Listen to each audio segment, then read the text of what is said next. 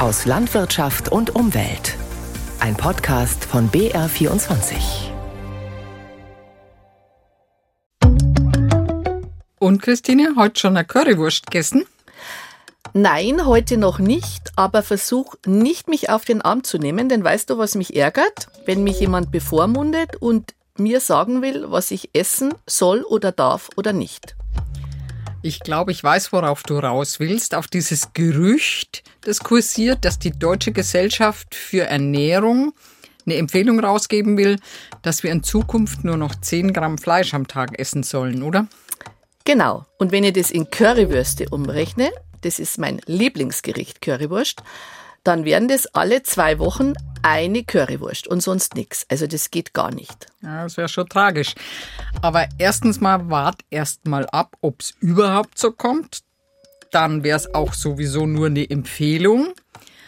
Und dann, ja, sollst vielleicht mal drüber nachdenken, warum das überhaupt empfohlen wird, dass wir weniger Fleisch essen sollen weil vielleicht wäre das dann auch für dich relevant mit deiner Currywurst. Fürs Klima wäre es auf jeden Fall ein Gewinn, wenn wir alle weniger Fleisch essen würden. Wobei ich ganz ausdrücklich sage, weniger muss man heutzutage ja noch mal immer betonen.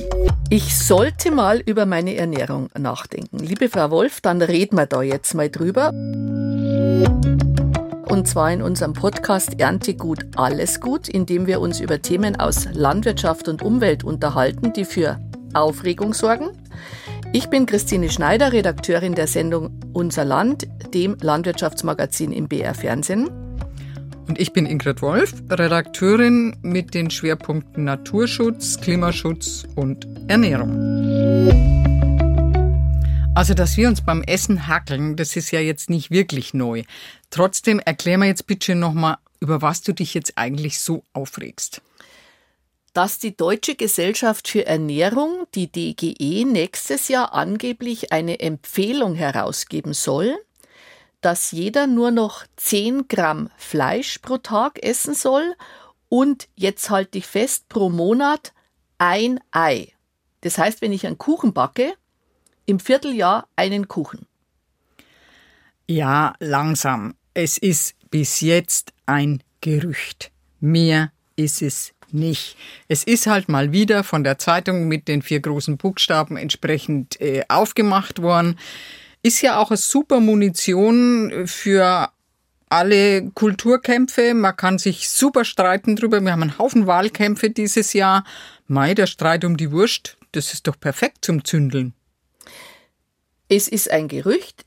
Ich habe natürlich sofort, als vor einigen Monaten schon dieses Gerücht aufgekommen ist, offiziell bei der Deutschen Gesellschaft für Ernährung angefragt. Klar, und, Currywurst in Gefahr. Genau, und äh, natürlich war die Antwort so, wir sagen gar nichts, wir äh, nächstes Jahr, Anfang des Jahres geben wir unsere Empfehlung raus.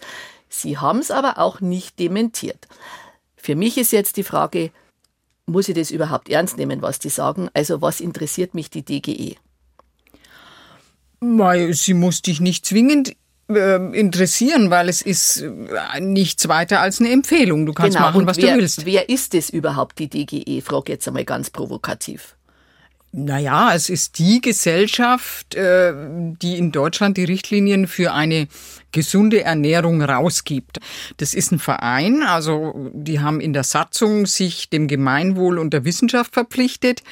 Und ich glaube, die Aufgabe ist es vor allem so, die aktuelle Forschung mal zusammenzufassen. Es gibt ja an zig Unis in Deutschland und auch international äh, Untersuchungen, was ist die richtige Ernährung, die gesündeste Ernährung und das kann ja ein Normalmensch nicht lesen und nicht wissen. Die fassen das zusammen und filtern da die wesentlichen Informationen raus und die geben sie dann an die Bürger in Form einer Beratung letztendlich weiter und es geht eigentlich bisher immer um Gesundheit, also das, was wir alle kennen, weniger Salz, weniger Zucker, weniger Fett, das kommt von der DGE.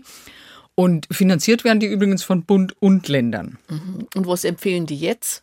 Du meinst den Hinblick aufs Fleisch? Ja.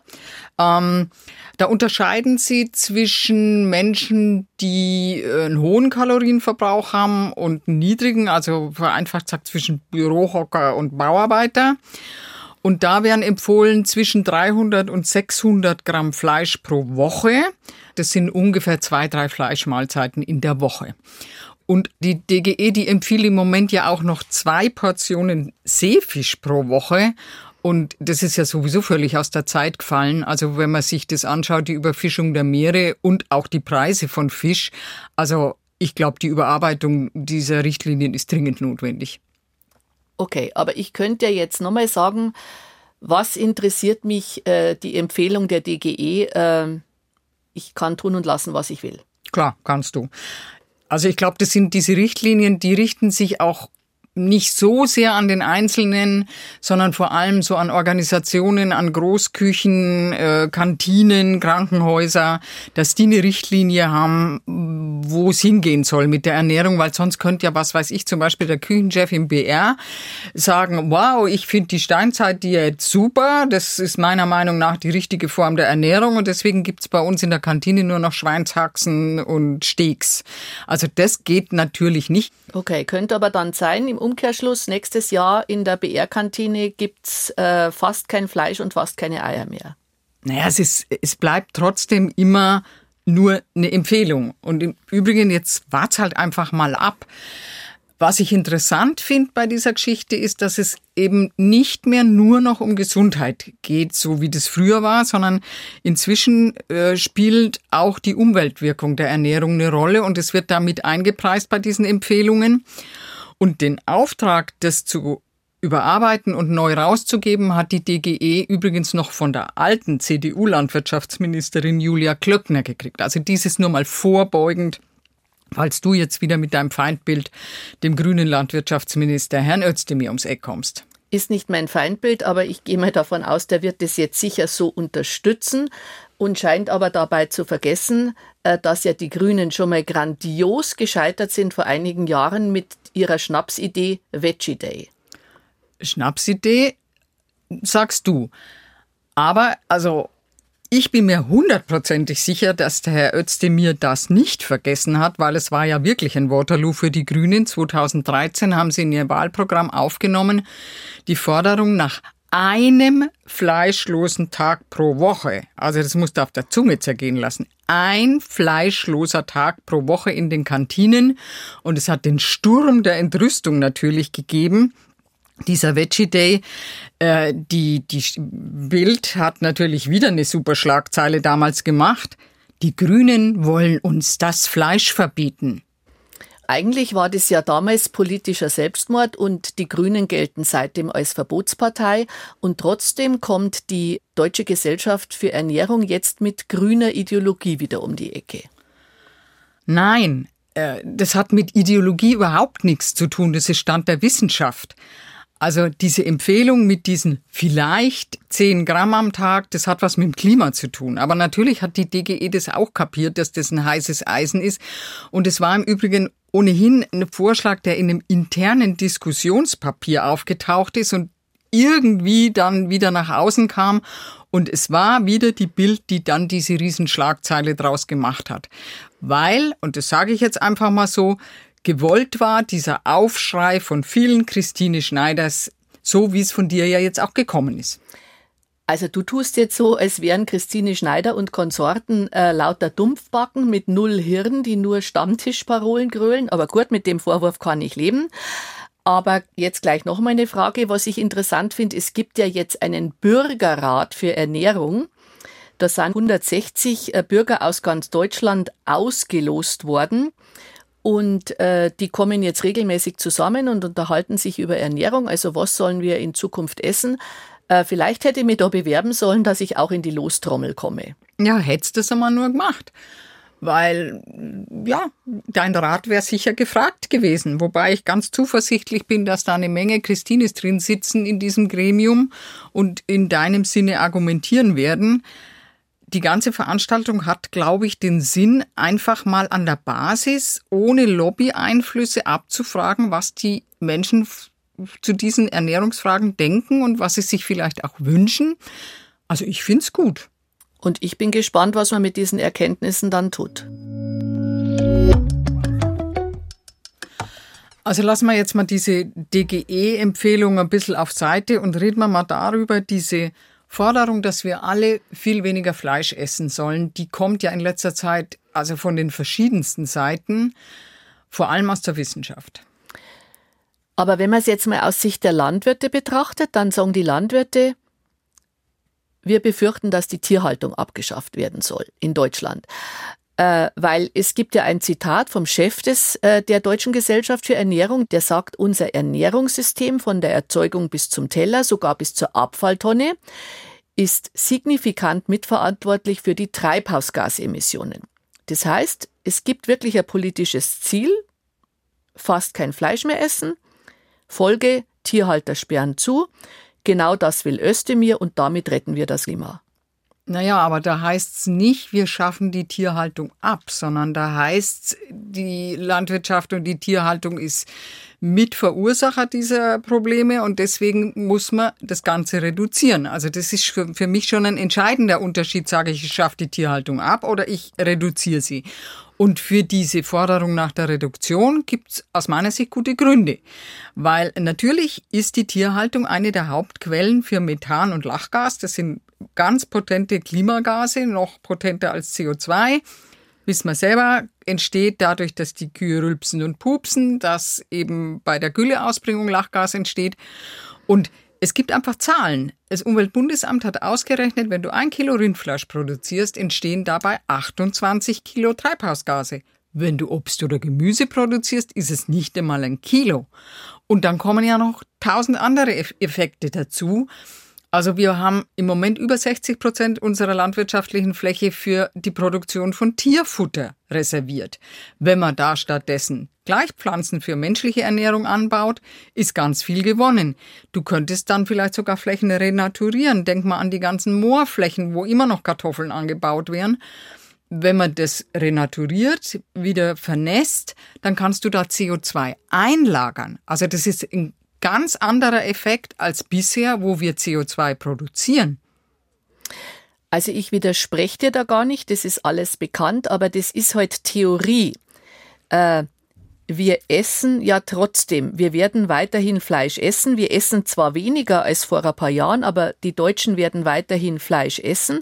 Und wenn du hier bei uns die Tierhaltung äh, reduzierst, dann geht halt die Produktion ins Ausland. Also Allein beim Schweinefleisch ist es ja so, ein Schweinebauer nach dem anderen sperrt zu. Äh, und das Fleisch kommt halt dann aus Spanien oder was weiß ich woher. Was hast du damit gewonnen? Also zum einen erstmal, wir essen immer noch 52 Kilogramm Fleisch im Jahr. Das ist nicht wenig. Und dann mit dem Argument, es wandert ins Ausland ab. Ja, ich glaube, genau deswegen brauchen wir die DGE mit ihren Empfehlungen. Weil sie muss den Leuten halt erklären, warum wir weniger Fleisch essen sollen. Warum es nicht nur um Gesundheit geht, sondern warum es eben auch ums Klima geht und dass es eben die Verantwortung den nachfolgenden Generationen gegenüber ist, warum wir auch an diesem Punkt was ändern müssen. Und wenn wir dahin kämen, dass alle das verstanden hätten und weniger Fleisch konsumieren, dann brauchst du auch kein ausländisches Fleisch mehr. Natürlich nicht, weil das, was wir dann noch äh, essen, das kann man selber produzieren. Ja, aber jetzt nochmal, was nutzt es, wenn wir hier in Deutschland die Welt retten und die Gutmenschen sind? Weltweit steigt der Fleischkonsum. Also die Welternährungsorganisation, die FAO, hat eine Prognose herausgegeben, die sagen, bis 2050 wird die Nachfrage nach tierischem Protein um 70 Prozent steigen. Also was machen wir uns dann hier in Deutschland wichtig? Das stimmt leider.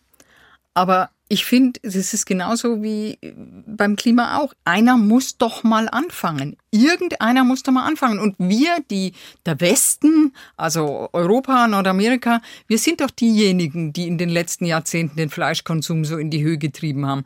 Und ich finde, dann muss man mal zuerst vor der eigenen Haustür kehren und da anfangen und Vorbild sein. Und dann kann man vielleicht auch von den anderen was verlangen.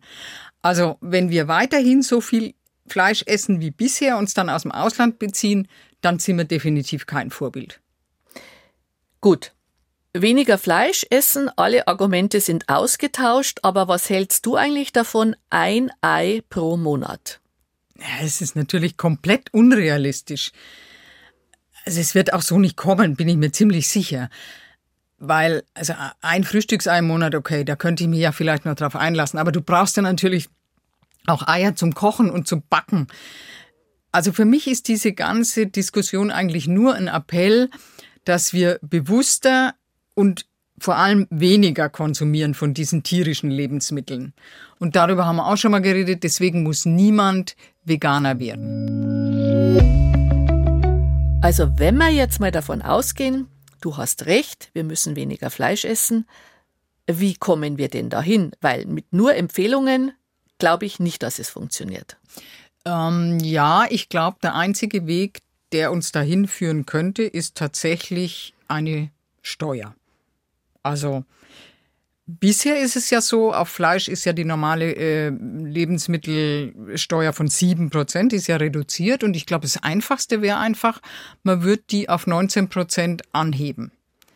Weil im Grunde genommen ist es mit den 7% ja nichts anderes als eine Subvention staatlicherseits. Also Greenpeace geht sogar so weit, die sagen, das sei eine staatliche Förderung von umweltschädlichem Konsum. Mhm. Knackige Aussage, aber 7% gilt ja für alle Lebensmittel. Würdest du dann bei allen Lebensmitteln auf 19 Prozent raufgehen? Nein, na klar, nur für die tierischen Produkte, weil nur die wirken sich ja aufs Klima aus. Obst, Gemüse, Getreide und so weiter natürlich nicht. Da gibt es ja sogar die Überlegung, ob man da die Mehrwertsteuer ganz abschaffen könnte.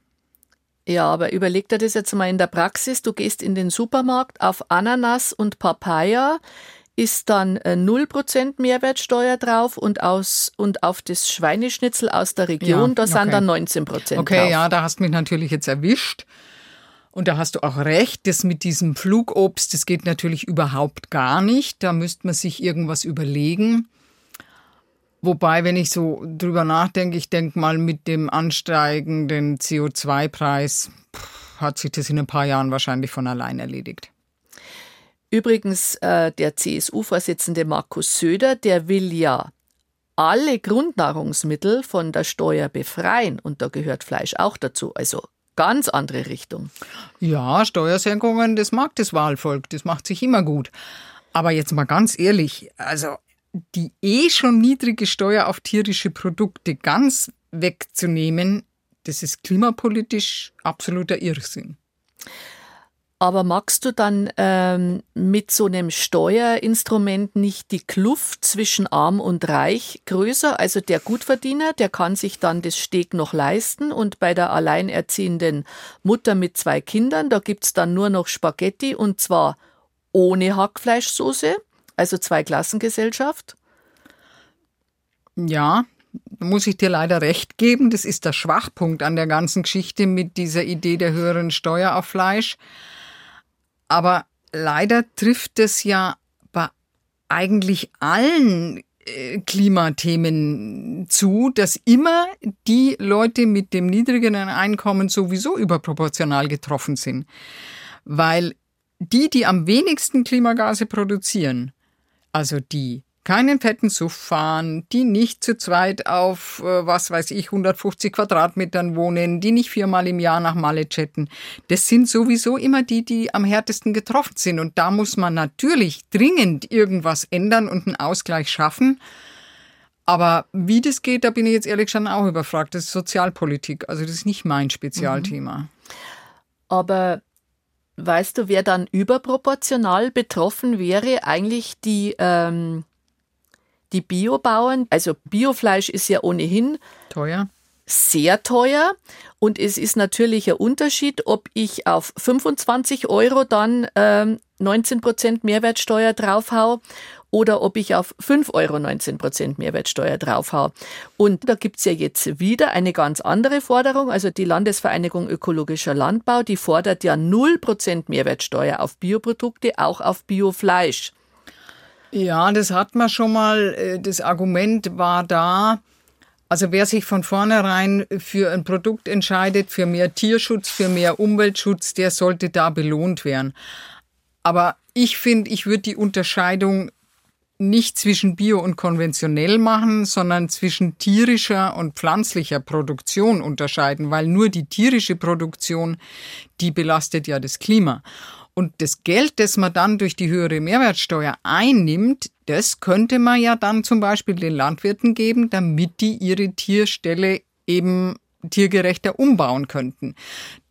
Das war übrigens auch der Vorschlag von dieser Borchert-Kommission, wenn du dich erinnerst. Das war diese, dieses Beratergremium noch bei der alten Bundesregierung. Die haben genau das vorgeschlagen. Mhm. Genau, und es gab ja auch mal eine Zukunftskommission Landwirtschaft, die fordern das auch und der Bundesverband der Verbraucherzentralen und die EU-Kommission und der wissenschaftliche Beirat für Agrarpolitik. Und da hat man ja auch schon ausgerechnet, das würde im Jahr rund sechs Milliarden Euro ausmachen und die könnte man dann den Bauern geben für mehr Tierwohl.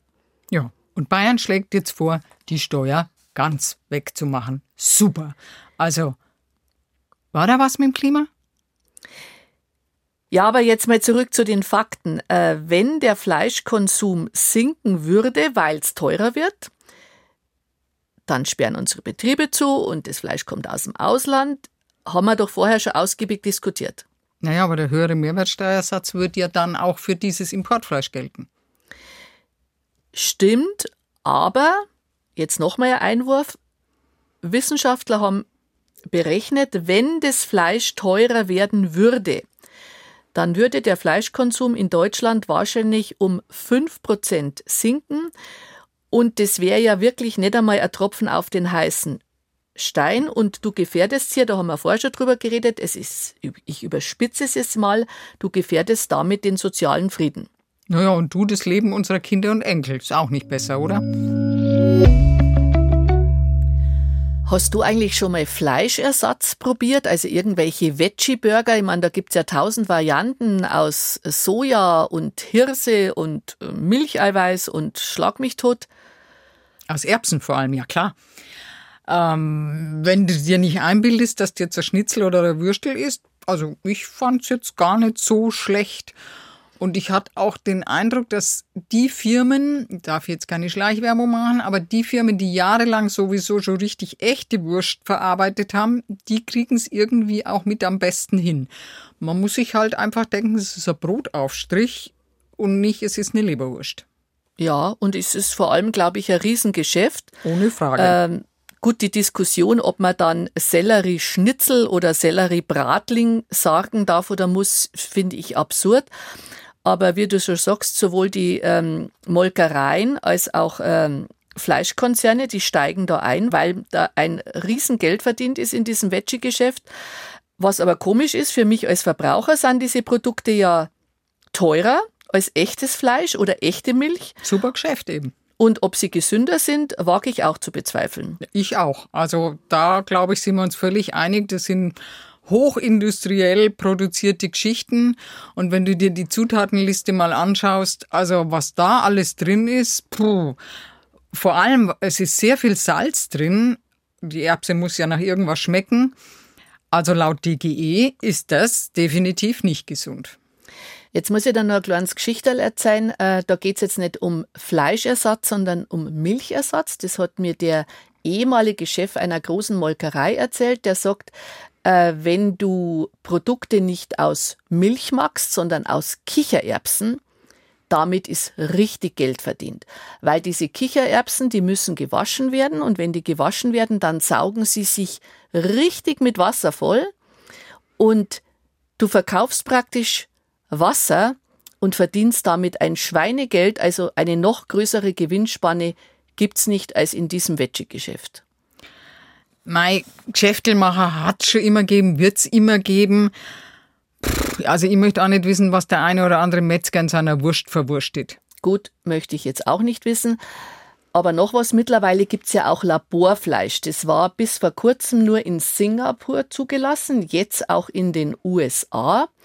Äh, und du kannst darauf warten, dass das halt irgendwann mal auch bei uns verkauft wird. Würdest du das essen? Puh, habe ich noch nie drüber nachgedacht, ehrlich gestanden aber das ist aus Fleischzellen gezüchtet.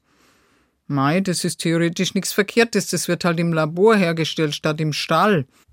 Ja, der Vorteil ist, so sagen äh, die Befürworter, du brauchst keine klimaschädliche Tierhaltung mehr, es verbraucht weniger Ressourcen und Wissenschaftler sagen, es sorgt für Fleischgeschmack ohne schlechtes Gewissen. Und äh, das heißt, Du brauchst deinen Fleischkonsum gar nicht reduzieren. du isst heute stattdessen künstliches Fleisch und das nennt man dann In-vitro-Fleisch oder kultiviertes Fleisch oder Laborfleisch, je nachdem, was besser schmeckt. Und der Landwirt, der ist dann zellulärer. Genau, zelluläre Landwirtschaft heißt es dann. Okay. Du, aber auf der anderen Seite, wenn es genauso aussieht, schmeckt und nichts Unrechtes drin ist, ist vielleicht wirklich nur eine Frage der Gewöhnung. Und wenn es für die Umwelt so gut sein soll und am Ende vielleicht auch noch billig, also warum nicht? Ja, also ich bin ein bisschen unschlüssig, ob ich da jetzt Appetit drauf hätte. Es gibt eine aktuelle Umfrage dazu, da heißt es, 20 Prozent der Deutschen würden das essen. 60 Prozent sagen, kommt überhaupt nicht auf den Teller und der Rest sagt, na ja, schauen wir mal.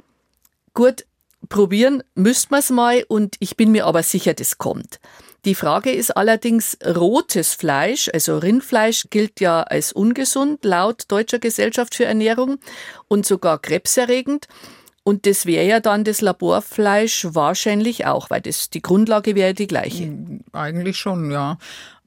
Mein der Ausweg wäre, vielleicht musst halt nur noch weißes Hähnchenfleisch züchten. Übrigens, weißt du, warum ich meistens so gut gelaunt bin? Es könnte was mit meinem Currywurstkonsum zu tun haben. Das verstehe ich jetzt nicht. Ich habe gedacht, Schokolade macht glücklich. Es ist die Wurst aus echtem Fleisch. Es gibt nämlich mehrere Studien, die besagen, dass Vegetarier öfters Depressionen haben als Fleischfresser so wie ich.